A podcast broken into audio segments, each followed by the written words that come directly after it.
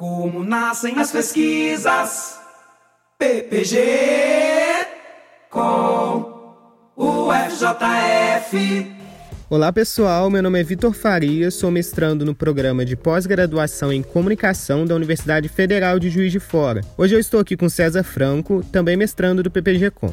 Nesse podcast vamos falar um pouco sobre a pesquisa que o César vem desenvolvendo no mestrado. Ele tem como foco de estudo jornalismo local e vem trabalhando com um conceito denominado de desertos de notícias, aplicando esse conceito especificamente na região da Zona da Mata Mineira. O César é orientado pela professora Ilusca Coutinho e co-orientado pela professora professora Sônia Virgínia Moreira. Olá, César. Conta pra gente um pouco sobre a sua pesquisa e do que se trata esse conceito de desertos de notícias. Olá, Vitor. Olá todos os ouvintes. É, então, Vitor, esse conceito foi elaborado pela jornalista e pesquisadora Penélope Bernaf, da Universidade da Carolina do Norte, em 2016. Então, se trata aí de um conceito relativamente novo. Essa pesquisadora, ela define como desertos de notícias uma comunidade, seja essa rural ou urbana, com acesso limitado a notícias e informações abrangentes e com credibilidade, né? Que, segundo ela, é o que sustenta a democracia no seu nível mais elementar. Basicamente, Basicamente, esse conceito de desertos de notícias trata-se de localidades que não possuem veículos de comunicação local. A gente sabe que nos Estados Unidos é, o formato de organização geográfica é diferente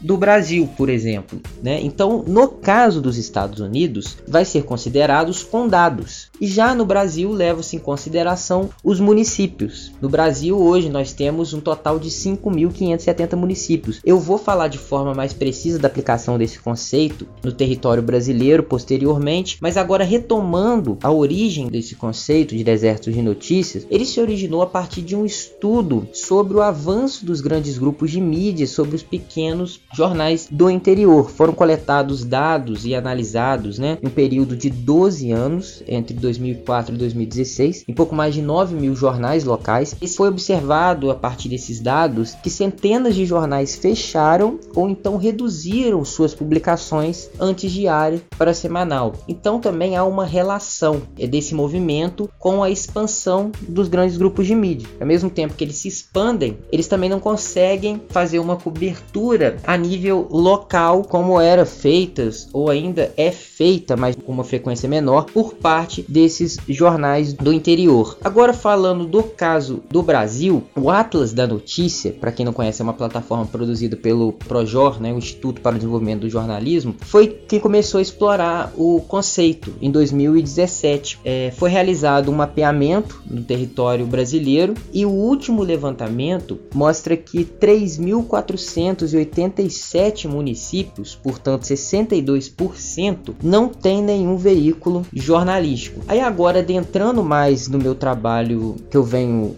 desenvolvendo no mestrado, eu levo em consideração esse mapeamento realizado pelo Atlas da Notícia. No entanto, eu busco considerar também outros elementos para definir uma localidade como deserto de notícia, porque para além do fato de ter ou não ter um veículo de comunicação naquela localidade, eu busco saber aonde essa localidade se encontra especificamente e o entorno dela. Isso é considerar a estrutura da rede urbana. Considerar a estrutura da rede urbana significa levar em conta a centralidade das cidades. Um dos elementos para definir a centralidade das cidades é justamente a informação, a imprensa. Então, eu levo em consideração essa possível assistência que pode vir dessas cidades referências. No caso, e para fazer isso, precisa de um recorte. No meu caso, eu estou explorando esse conceito como você disse, na região da zona da Mata Mineira. Então, levando em consideração a rede urbana, é levar em consideração a centralidade das cidades. Ou seja, no caso da região da zona da Mata Mineira, Juiz de Fora é a cidade polo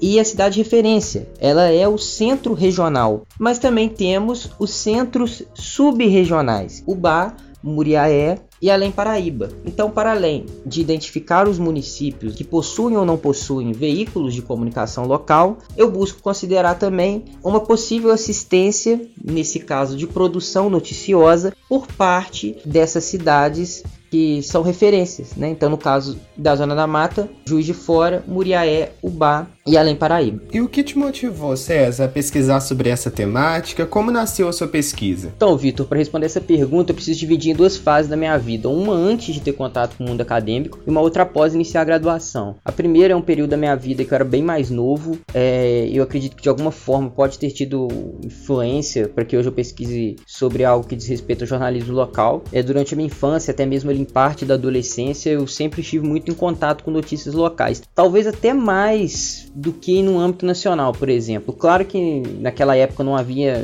nenhuma problematização em relação a isso da minha parte, mas eu estava em contato e muitas vezes, principalmente na parte da infância, até de uma forma indireta, é, já que meus avós sempre tiveram o hábito de escutar muito rádio, comprar jornal, TV, mas muito mais até o rádio. E como eu convivia muito com eles, acabava também por consumir. Já a segunda fase acontece no período da graduação. Eu tive a oportunidade de fazer dois anos de iniciação científica e um desses projetos que eu participei é o projeto Estudo sobre Regiões de Sombra e Silêncio no Setor Audiovisual Brasileiro, coordenado pela professora Sônia Virginia Moreira e que eu integro até hoje, teve um peso significativo para que eu pesquise e estude sobre desertos de notícias e também utilize alguns conceitos do campo da geografia para trabalhar e pesquisar a respeito da comunicação, né? no meu caso, mais direcionado ao jornalismo local, já que esse conceito, como eu disse anteriormente, né, de desertos de notícias engloba essas informações mais no âmbito local e regional. E além disso, no meu trabalho de conclusão de curso, a área que se desenvolveu o meu estudo foi justamente a região da Zona da Mata Mineira, mas aí partindo de dois telejornais, os dois principais telejornais da região, o MGTV da TV Integração